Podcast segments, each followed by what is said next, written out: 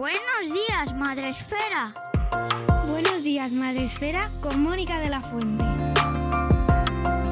Buenos días, Madre Esfera. Bienvenidos un día más a nuestro podcast, el podcast de la comunidad de creadores de contenido sobre crianza en castellano, desde el cual os acercamos en cada episodio a temáticas siempre relacionadas con el mundo de la infancia, la crianza, la maternidad, la paternidad, todo aquello que nos atraviesa y como padres y madres nos atraviesan muchas cosas, incluso pues eh, las relaciones personales, las relaciones eh, em, entre los progenitores, relaciones entre padres y madres.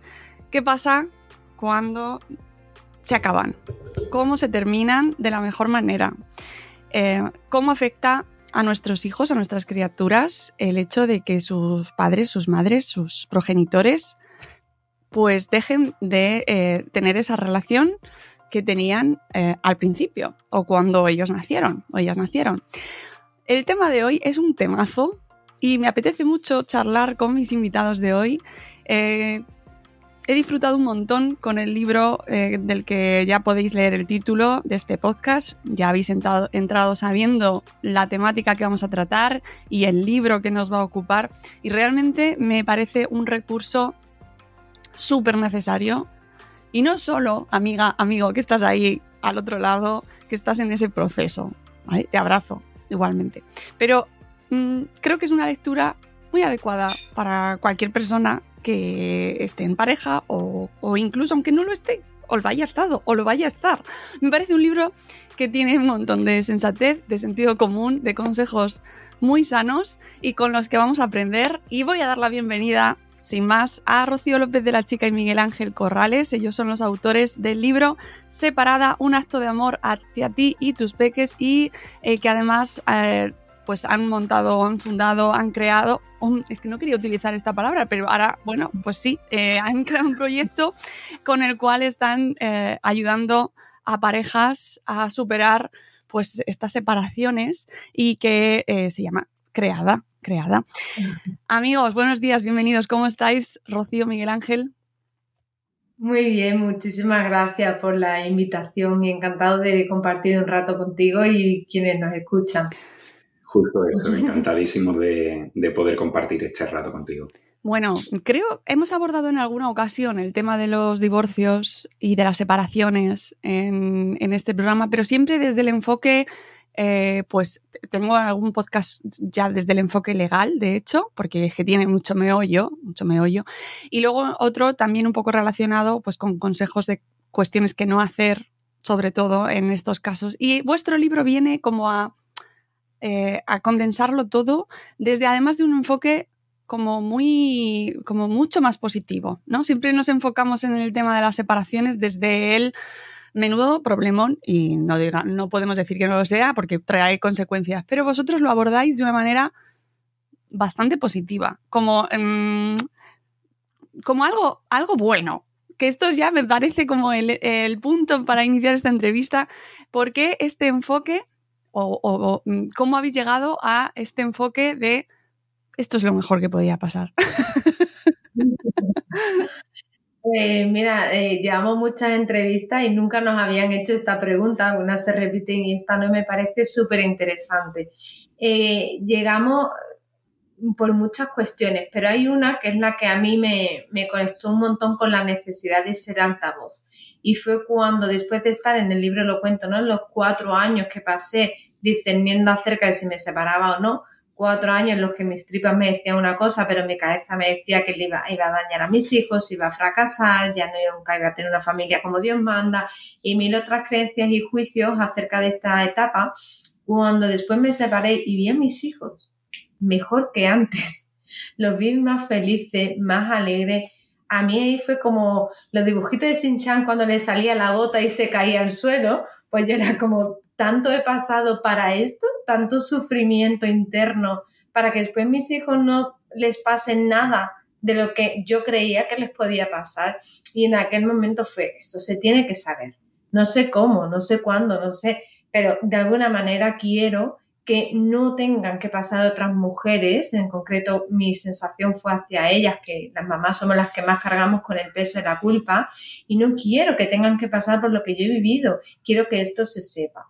Y ya después, a nivel profesional, cuando hemos acompañado en estos años, desde que estamos en creada, a tantas familias, nos damos cuenta que efectivamente no se trata de hacer apología a la separación. No quiere decir que todo el mundo tenga que separarse. No, por Dios, no, no se nos malentienda. Pero sí que cuando la relación ya no suma, cuando ya no hay amor de pareja, claro que es muy bueno una separación, porque lo que beneficia o lo que daña no es la forma de la relación, no es que seamos pareja o estemos separados, es la gestión de la relación. Por lo tanto, si hay una relación de pareja con una mala gestión de la misma, eso puede dañar. Si nos separamos desde una mala gestión, eso puede dañar. Entonces, no es la condición, la forma de la relación, sino cómo nos relacionamos. Y, y ahí es cuando dijimos, bueno, pues hace falta contarlo para que las personas no aguanten por los hijos. Y yo subrayaría algo que creo que, es importante, no, eh, sobre todo en eso ¿no? que ha dicho Rocío de no hacer apología. No, no es que digamos que obligatoriamente va a ser algo bueno, sino que efectivamente es un proceso en el que transitamos momentos muy dolorosos. Lo que pasa es que la vida, mm, nos gustaría pensar de alguna manera, que, la vida eh, para ser feliz tiene que estar cargado de momentos alegres. Eh, y nada más lejos de la realidad. La vida nos ofrece momentos de alegría, pero también nos ofrece muchos momentos dolorosos y verdaderamente la mayoría de los aprendizajes, si sabemos verlo, vienen de los momentos más dolorosos.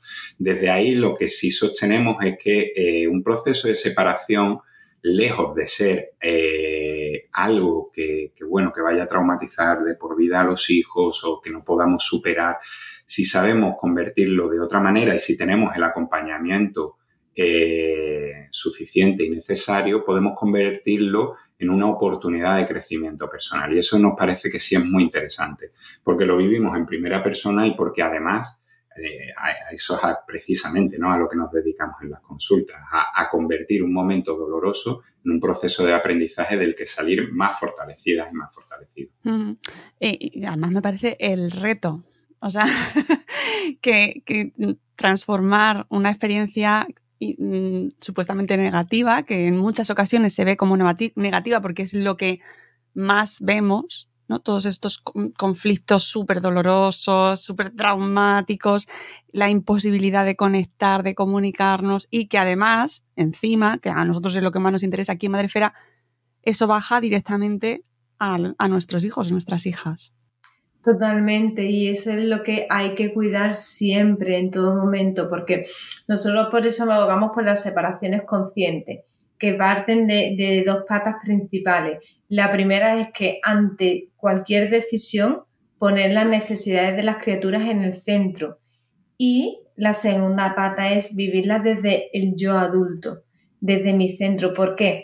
Porque muy fácilmente ante el dolor vamos a culpar a la otra persona, porque una separación abre heridas que nada o poco tienen que ver con la relación de pareja y sí mucho con la historia personal de cada persona sí con las carencias, los vacíos, las heridas que venimos arrastrando. Entonces, cuando somos pareja es como dos quesos gruyere, digo yo, que tienen agujeros y que cuando nos emparejamos, pues cada uno tapona los agujeros del otro. Pero cuando desaparece ese tapón, me encuentro con la desolación de todo eso que antes, bueno, estaba pero no veía o estaba pero no quería ver.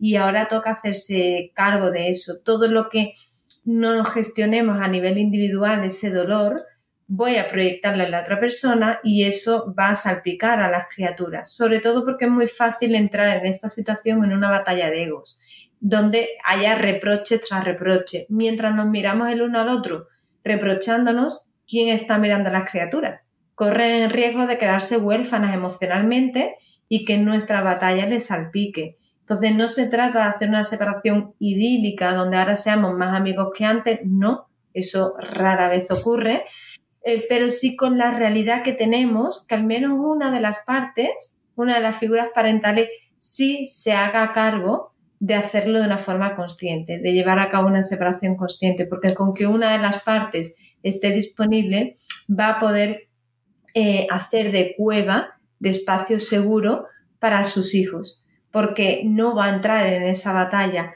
¿Va a haber dolor? Sí, no es un camino de rosa, no es fácil, no es agradable, pero puede hacerse con recursos, ya sean amistades, familiares, profesionales, que le ayuden a no perder de vista su centro, a tener un lugar en el que despotricar y llamar como quiera a la expareja, pero que la gestión con ella o con él, pues pueda hacerse desde el lugar del centro, del yo adulto, para cuidar en todo momento a la criatura.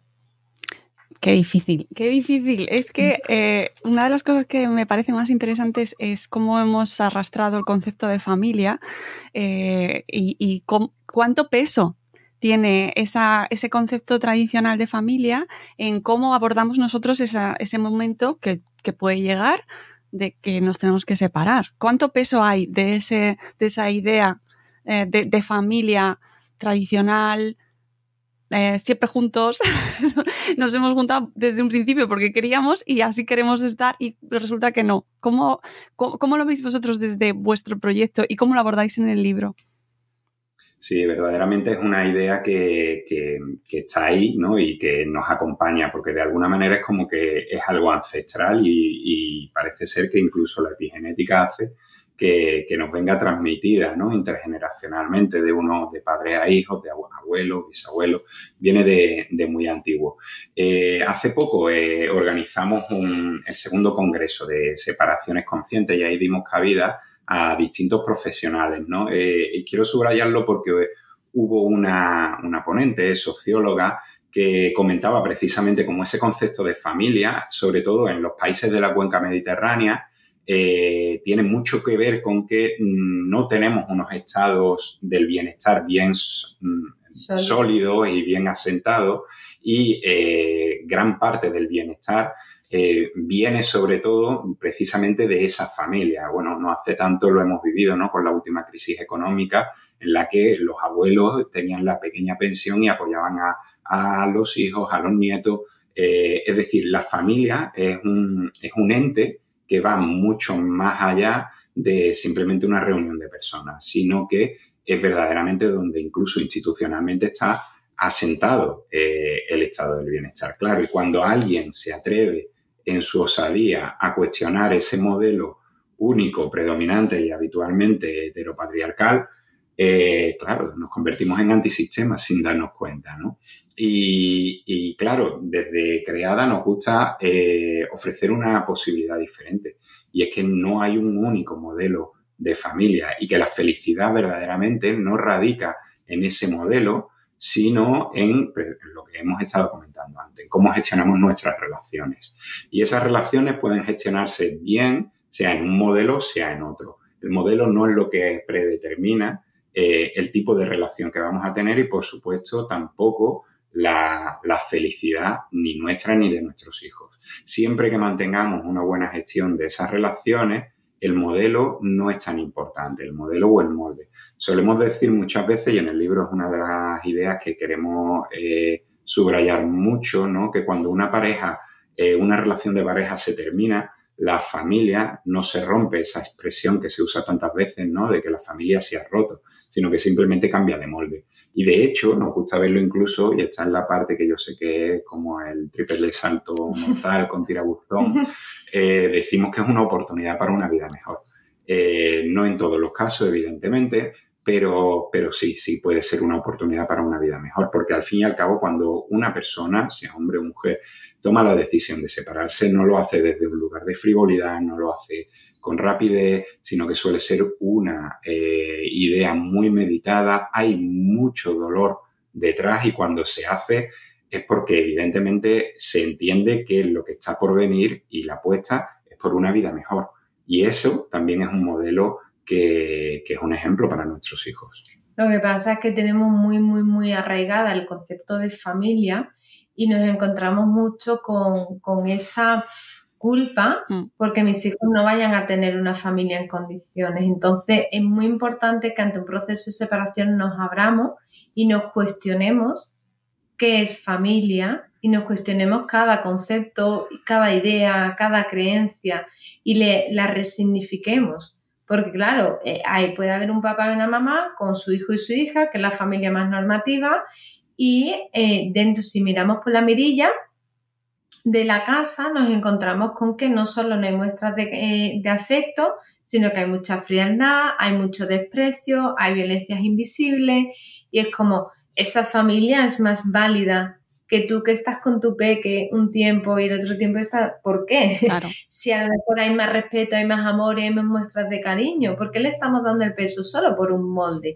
Y eso es lo que toca resignificar, pero está tan arraigado y son tantas generaciones con un peso de la tradición judeocristiana de la que venimos que requiere de, de ponerle conciencia, porque de lo contrario, y eso no lo encontramos, muchas personas, muchos años después del proceso de separación, siguen sufriendo mucho.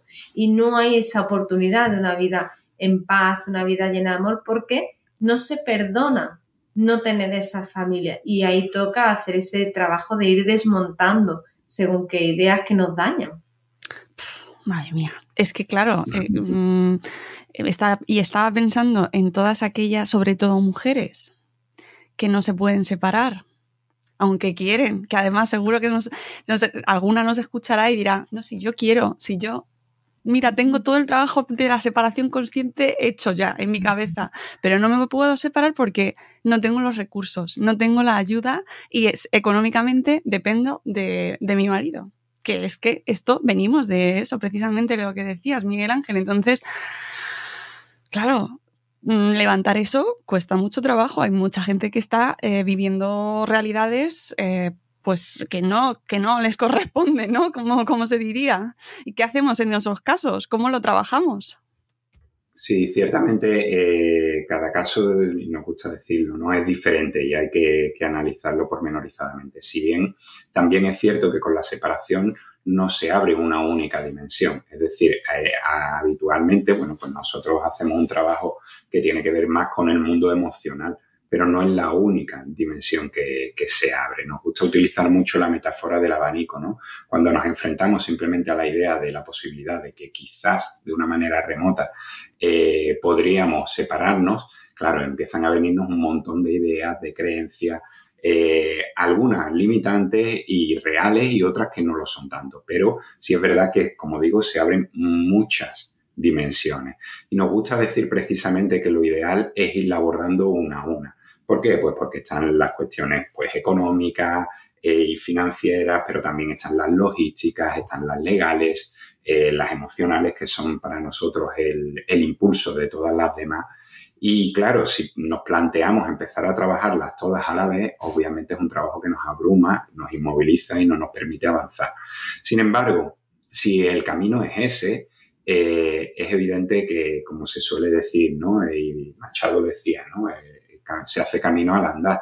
El primer todo recorrido, por largo que sea, por lejos que esté el destino, comienza siempre por un paso. Entonces, esa es la principal recomendación no intentemos abordar todo el trabajo de una sola vez, no abramos el abanico con todas las dimensiones de una vez, sino vamos a ir arista, arista, dimensión a dimensión. ¿Qué problema tenemos? El económico. Bueno, pues vamos a empezar a centrarnos en eso. Dilucidemos si verdaderamente también es verdad que es un problema tan, tan severo, porque si lo es, seguro que también y siempre hay muchas más salidas de las que vemos en un primer momento. Lo único que ocurre es que hay que meterse de lleno y ya, bueno, porque lo vemos día a día, siempre hay muchas más salidas de las que en un principio no, nos parece haber.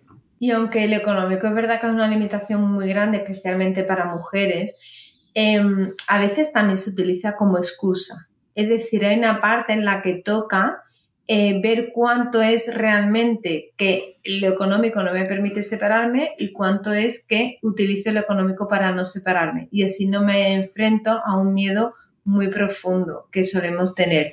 ¿Por qué digo esto? Porque la separación no es ya me voy y ya tengo que pagar otra, otra casa y hacer frente a todo el abanico que está diciendo Miguel Ángel, sino paramos. Ahí, ahí se puede llevar una separación conviviendo.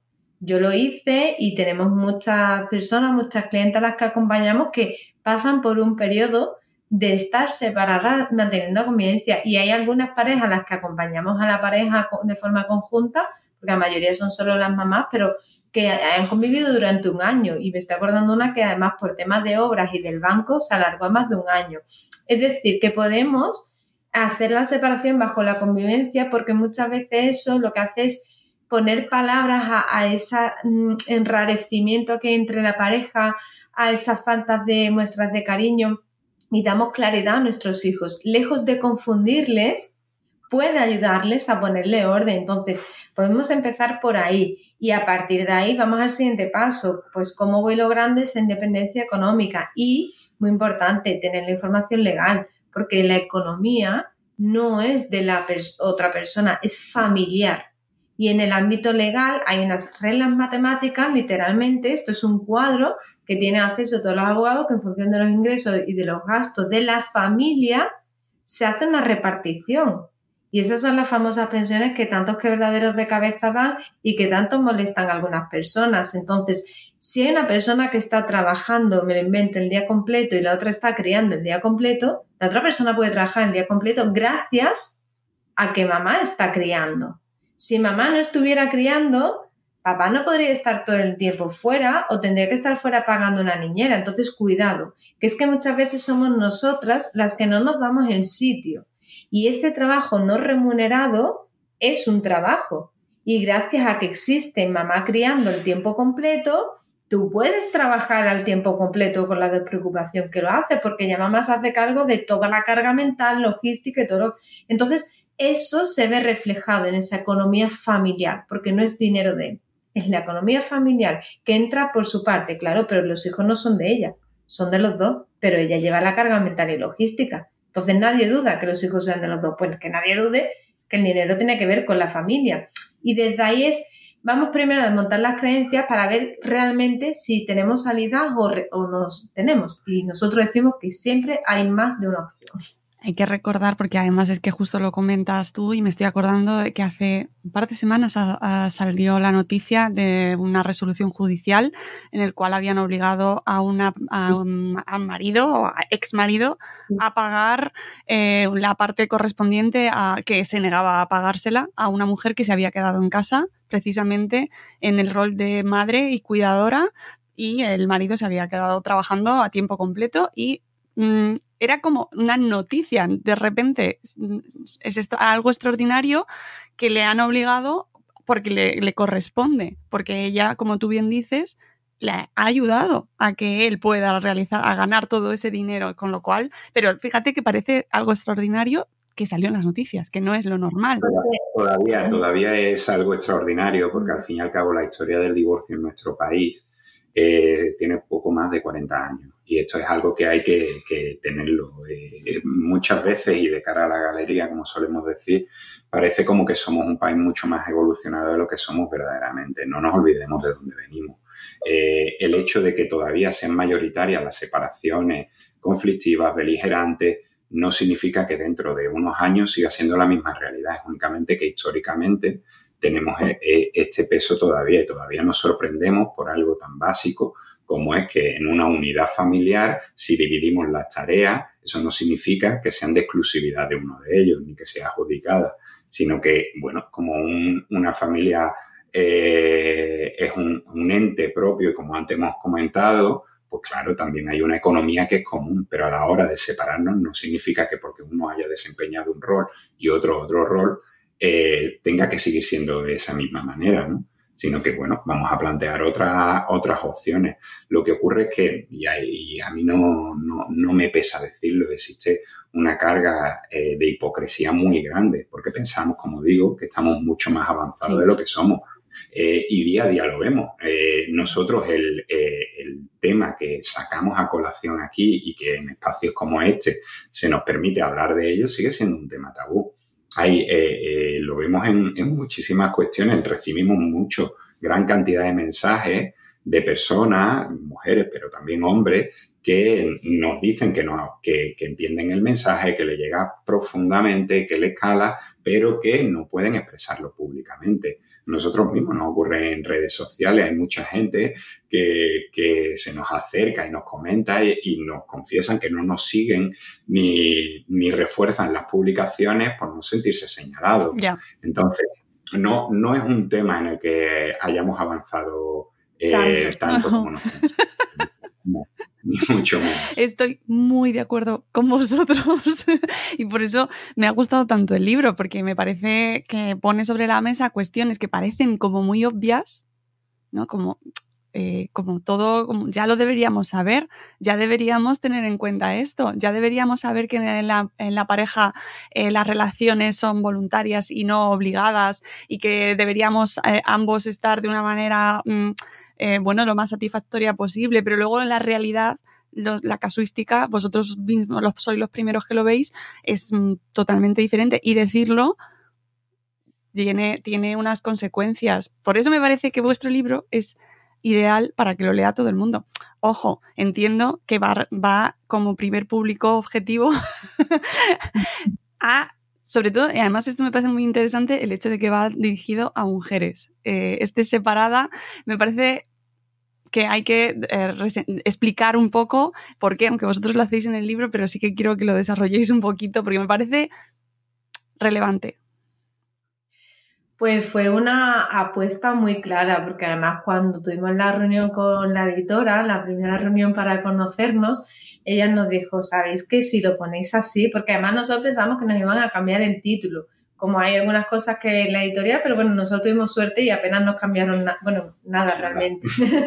y, y, el título era algo que fue una apuesta sentida. Nosotros somos mucho más en creada de tripas que de cabeza y lo que sentimos vamos a ello y, no funciona. Eh, y es esa honestidad ¿no? que, tratamos de, transmitir.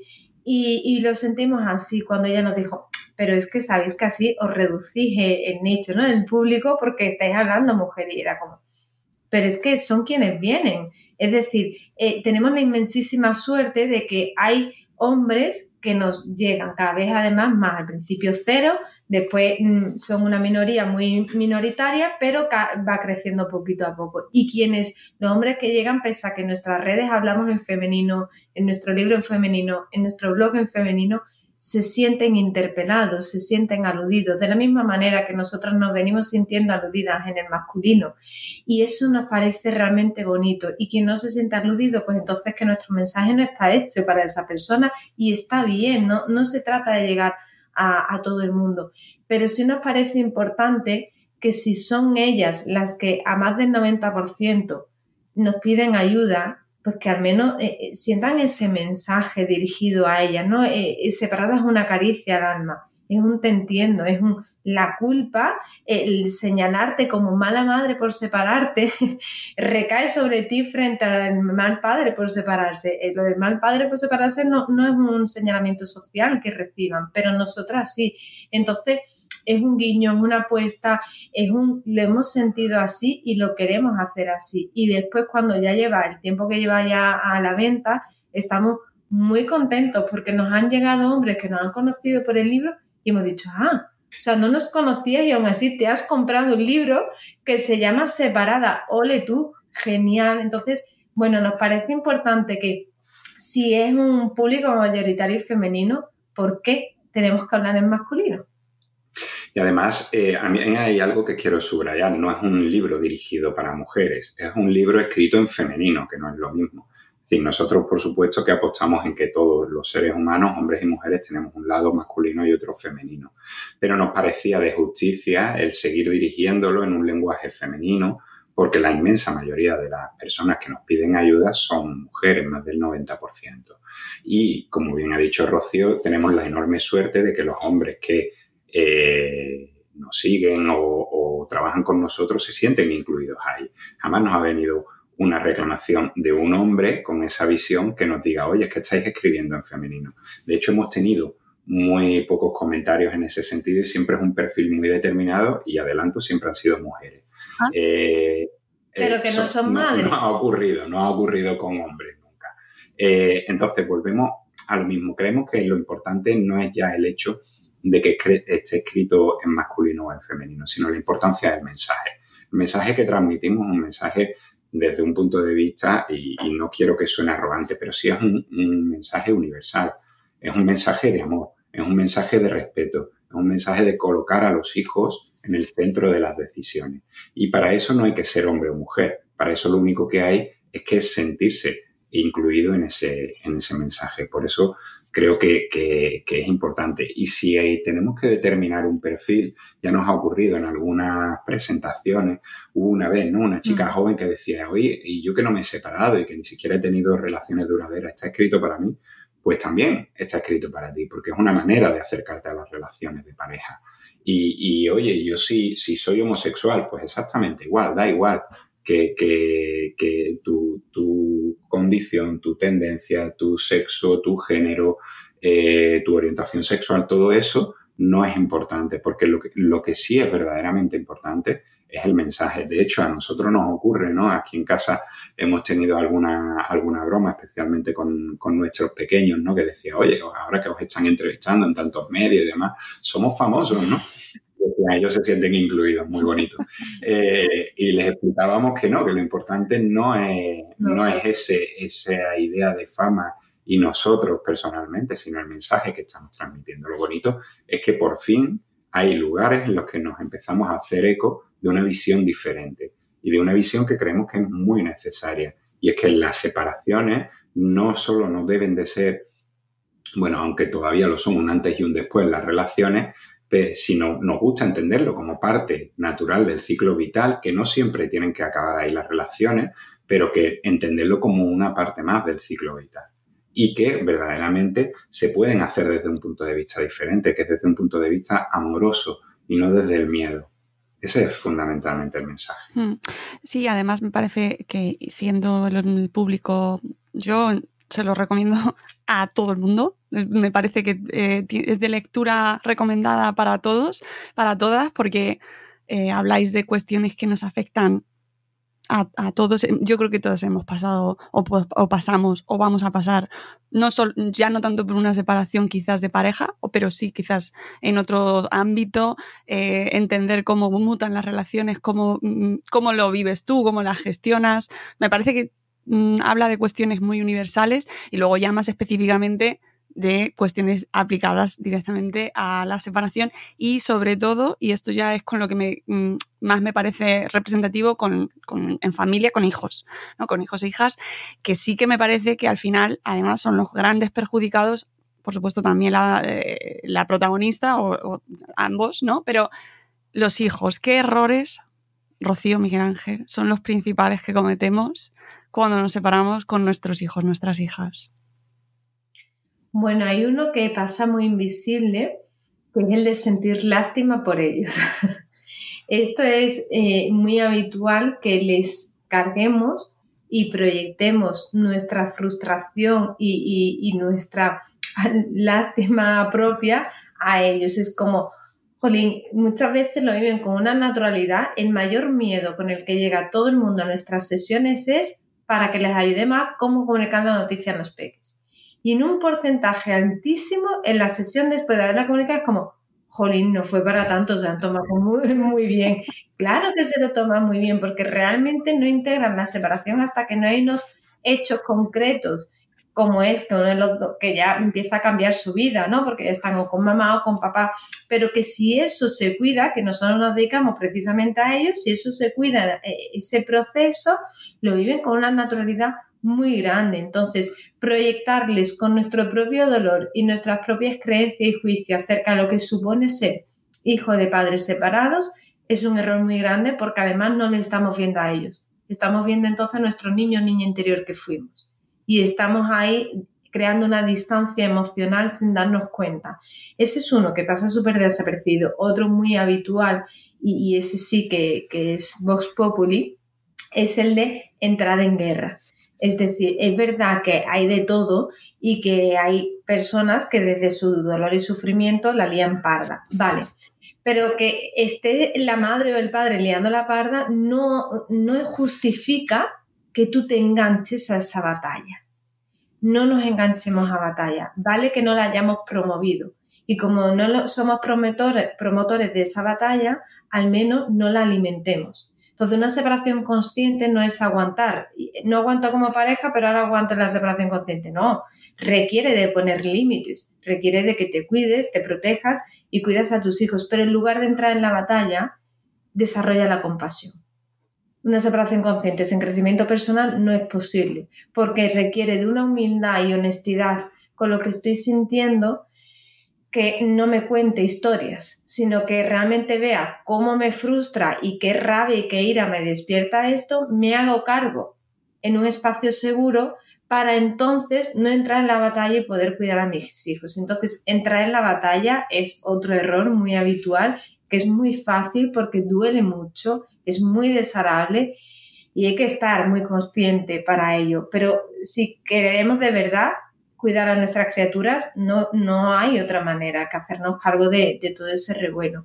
Y, otro de los errores es que, y este también pasa un poco desapercibido, eh, el conflicto de lealtades. Mm. Los niños y las niñas, cuando papá y mamá se separan, es fácilmente interpretable por parte de ellos el hecho de si ellos no son pareja, si ellos están enfadados, yo entonces con quién estoy. Porque si entre ellos están enfadados, eh, en la necesidad de pertenencia, ¿cómo tratan de cubrirla? Eligiendo a uno u otro. Y es muy importante que sientan que no tienen que elegir. Cuidado que dicho sientan. Porque muchas veces llega mamá o papá y dice, ah, no, pero yo no le digo que tiene que elegir. No, no, es que no es tan básico es que a lo mejor no le dices que tienen que elegir, pero en tu fuero interno sientes que esa persona está en contra tuya o que tú estás en contra de esa persona. Y eso lo van a recibir los hijos. Entonces, eh, eh, es, para mí, como madre separada, me sirvió muchísimo aquella visión que me regaló quien era mi psicólogo entonces y me dijo, distingue mucho entre el rol de hombre y el rol de padre. Y aquello a mí me sirvió un montonazo para qué? Para poder ver, aprender, que me costó años, ¿no? Aprender a ver al padre de mis hijos como padre y solo verlo como padre y en su faceta de hombre, bueno, pues me tocó hacer un duelo por, por todas las cosas por las que yo estaba enfadada, dolida, triste. Y esa distinción puede eh, permitirnos que a lo mejor no gustándonos la otra persona o estando enfadadas o estando heridas, por lo que hemos vivido con la otra persona, distinguir.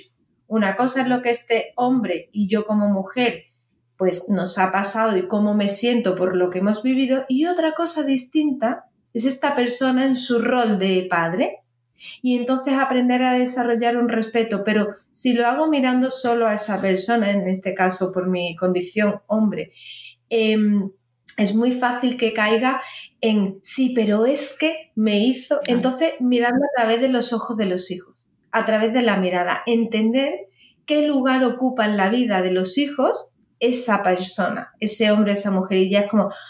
Ah, y, y ahí se puede crear esa instancia donde permitamos que disfruten estando con su papá o su mamá, les alentemos a que disfruten cuando no están con nosotros y entonces sí les protejamos de un posible conflicto de lealtad. Yo añadiría algo importante para las personas que nos están escuchando y algunas de ellas se estén viendo representadas en algunos de estos errores que, a veces es necesario transitar por esos errores para precisamente tomar conciencia y obtener un aprendizaje. Entonces, eh, dar desde aquí voz a que mm, la intención nunca sea eh, pues sacar el látigo de la, de la culpa precisamente y decir, oh, qué mal lo he hecho, sino obtener de ahí un aprendizaje precisamente para desde ahí poder construir algo. No, la idea no es decir, bueno, vale, después de estos tres errores que podemos cometer muchos más, mm. eh, y algunos son tan sutiles que muchas veces pasan desapercibidos, eh, la idea no es quedarnos únicamente en el dolor de la culpa, de decir, oh, qué mal lo hemos hecho, sino transitarlo desde ahí, decir, vale, bien, he cometido un error, soy humana, soy humano, y desde ahí puedo construir algo mucho mejor desde ahí. Me gusta decirlo porque muchas veces, y sobre todo viniendo del modelo que venimos, es muy fácil caer en la, en la culpa y creo que es importante también señalarlo. Sí, sí, además me parece muy importante porque... Eh, creo que es, uno de los objetivos de vuestro libro y así está eh, estructurado y, me parece que, y además también es parte de, nuestra labor como, como programa, es que es dar herramientas para que padres, madres, en el estatus en el que estén, ya sea en pareja consolidada, en proceso de divorcio o de separación o ya separados, aprendan a hacerlo mejor y eh, eh, aprender a ver que nos hemos equivocado y eso nos puede pasar en cualquier momento. estemos fenomenal como pareja o no, podemos equivocarnos como padres siempre. Eh, para ir cerrando y terminando, eh, contadnos cómo se usa el libro, qué estructura tiene y cómo eh, aquellas personas que nos están escuchando que van a correr a la librería a por él y que no es ningún mensaje para su pareja, o sí. pues, eh, ¿cómo lo tienen que usar? ¿Cómo está estructurado y cuál es la idea de, que cómo se usa? ¿Es una guía para separarse? ¿Es mm, con esto ya sé todo lo que necesito el ABC de la separación? Pues es un, libro que, es lo que hubiéramos querido tener nosotros cuando nos separamos. Entonces, yo incluso me adelanto y diría que antes, porque muchas veces eh, lo que une a la pareja no es el amor, sino el miedo a la separación. Entonces yo creo que un libro en esto que tú decías y que estamos de acuerdo que sirve para casi cualquier persona es léetelo para eh, poder hacer esa autoevaluación de qué es lo que mantiene esa relación. Mucha gente tiene miedo a ver su verdad y decide que prefiere para eso no leerlo. Pero en cualquier caso, ¿cómo leerlo? Pues eh, tiene, es testimonial tiene todo desde inicio hasta fin, tiene esa parte de tripas, en este caso esa parte eh, más mía, ¿no? De, ir contando cómo fui viviendo cada etapa. Y, es un libro que, aunque si te estás planteando separarte, es perfecto. Si te estás al inicio, es perfecto. Y si ya viviste el proceso de separación y no te sientes en paz, si sientes que hay algo ahí que todavía es como, ay, pero no termino de, es perfecto también. ¿Por qué? Porque hace esa elaboración de todas las etapas. Y hay mucha gente, ah, bueno, ha habido bastantes que nos han escrito diciéndonos, ahora entiendo el divorcio de mis padres. Ahora he podido colocar cosas y son mamás que no se han separado y que les ha servido precisamente para entender esa visión de lo que vivimos, por, por esa parte testimonial.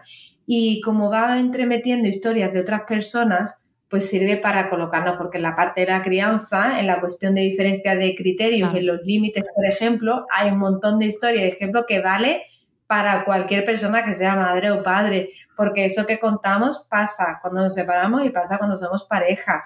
Entonces, es un libro que, que tiene toda esa parte de hilo que sí atraviesa todas las etapas desde el me lo estoy planteando y no sé qué hacer y sirve para poner orden. Y después llega mi ángel con su pies en la tierra. Yo, yo diría también que, hay eh, un perfil que, muchas veces se nos olvida y es aquellas personas que nos quieren separarse. También les viene muy bien. En esa parte que dice Rocío de venirte desde antes, oye, eh, eh, no se trata de, de enfrentarte sino al miedo únicamente, sino, oye, míralo, porque desde ahí puedes revisar muchas cosas, ¿no? Y siempre quisimos darle un carácter bastante práctico, por eso al final de cada capítulo hemos incluido una serie de ejercicios prácticos que, ayudan, porque muchas veces hablamos de, ideas que pueden quedarse un poco en el imaginario, en la parte más inconsciente, eh, bueno, pues vamos a bajarlo a tierra precisamente, ¿no? Y incluimos muchos ejercicios para llevar a cabo, incluso enlace para un cuaderno de, de ejercicio que se puede descargar para eh, llevarlo, como dice Rocío, a tierra. Llevarlo a tierra no es más que eh, transitarlo desde, desde la realidad. Y oye, muchas veces estamos hablando de creencias. Oye, ¿cómo podemos superar creencias que nos están limitando? Bueno, pues ahí hay eh, instrumentos para ellos, ¿no? O sigo sintiéndome mal después de haberme separado y, y han pasado ya dos años y sigo sintiéndome mal. Bueno, pues hay ejercicios para eh, no solo sobre autoestima, sino incluso para valorarnos desde un punto de vista mucho más amoroso, ¿no? Y volvernos a enamorar de nosotras mismas y de nosotros mismos. Eh, y también, por supuesto, desde un punto de vista profesional, porque esto creo que es importante también señalarlo. Eh, muchas de las personas que, que acuden a consulta con nosotros nos dicen que a lo mejor han estado con otros terapeutas, con otros profesionales, psicólogos, y que echaban de menos ¿no? la, visión de primera mano de haber transitado realmente y en primera persona por ahí, ¿no? Y, muchas veces yo creo que es un libro también que puede ayudar a muchos profesionales a acercarse de primera mano sobre qué es atravesar ese, ese momento y además llevarse ejercicios para ayudar a otras personas, claro que sí. Es un libro que se lee con yo boli y posis al lado. boli o lápiz mejor para, para subrayar, porque tiene mucho ¿no? que, que subrayar en el camino. Y también hay edición en digital, ¿vale? Porque eso también nos estamos, lo que decíamos antes de que sigue siendo un tema tabú, y, sabemos ¿no? que la portada llama la atención y demás. Entonces, Yo mm, además lo veo como regalo ideal para esa amiga, ese amigo, esa pareja que, pues oye, así ese regalo que de repente surge, sale del bolso y esos mensajes que no sabes cómo decir, yo lo veo perfecto. Y que bueno, que sobre todo que se haga bien. Y una cosa muy importante también me parece que además hables de ello en el libro, que es acudir a los profesionales adecuados, porque también es verdad que se necesita asesoramiento. Ahí hablábamos antes de la parte legal, eh, de la parte económica, requiere esfuerzo. Hacer las cosas bien requiere esfuerzo en todos los sentidos. Emocionalmente, mm, y para eso estáis vosotros también ahí ayudando, pero también necesitas un buen abogado, una buena abogada, eh, una persona que te, que te ayude y un entorno que también te permita, como decíais bien al principio, desahogarte y que se lean el libro, que también para, para el entorno, para las amistades, para la familia, ¿no? Yo creo que es también muy, eh, muy interesante cómo vivir la, separación de tus, eh, de tus hijos como, como suegros o suegras, ¿no? O sea, que no sabemos hacerlo tampoco. Que es que mm, mm, ahí hay guerras el mensaje de una mamá que se había separado y que su madre no lo entendía. Ella se había leído el libro y después se lo pasó a la madre con el mensaje de para que me entiendas y dejes de preguntarme. Y dice que lo, nos escribió después diciéndonos que la madre la había entendido y que después de leerse el libro la abrazó emocionada y le pidió perdón por insistirle en que si se lo había pensado bien. Entonces, como claro, es que tenemos tan arraigada según qué idea es un libro que, que tú lo has leído y, es muy suave, no, no es un libro de pues o blanco o negro, no, no, sino desde la comprensión, si es que lo hemos vivido, si es que hemos pasado miedo, dolor, hemos sufrido, hemos pasado por todas esas etapas, entonces claro, ayuda un montón a entenderla. Así que sí que es un libro para el entorno también, para no tener que dar tantas explicaciones. Sí, sí, sí, sí. Eh, absolutamente recomendable y que me parece pues que llega además en un momento buenísimo. Eh, en, en, en torno de los niños cada vez hay más familias reconstituidas, eh, más ejemplos diferentes ¿no? de de modelos de familias que, mira, ahora se acaba de, aprobar la ley de familias en los cuales se cambian las denominaciones o se amplían las denominaciones. Esto está aquí y tenemos que saber gestionarlo de la mejor manera posible. Así que vuestro libro me parece un recurso estupendo y lo tengo al revés, así. Espero que, tengáis eh, bueno, pues muy, muy buena muy buen recorrido con él, que haya muchas ediciones y llegue muy lejos y sobre todo, pues que como ese encuentro que nos comentabais, ¿no? Entre madre e hija, pues que sane, que cure y que ayude a, llevar, bueno, pues esto que es la vida mejor y sobre todo que cuando hay hijos por medio, pues que, no sean eh, las víctimas de esas separaciones. Rocío y Miguel Ángel, muchísimas gracias por habernos acompañado, de verdad. Gracias a ti. por dejarnos este espacio sobre todo y por ayudarnos a, darle difusión a este mensaje que nos parece tan importante y como tú dices, que el libro eh, ayude, ayude a muchas personas. Pues gracias. Nada, gracias a vosotros. Eh, os dejaremos toda la información sobre el libro en las notas del programa, como siempre, y volveremos en un nuevo episodio de Buenos Días Madre Espera. Adiós.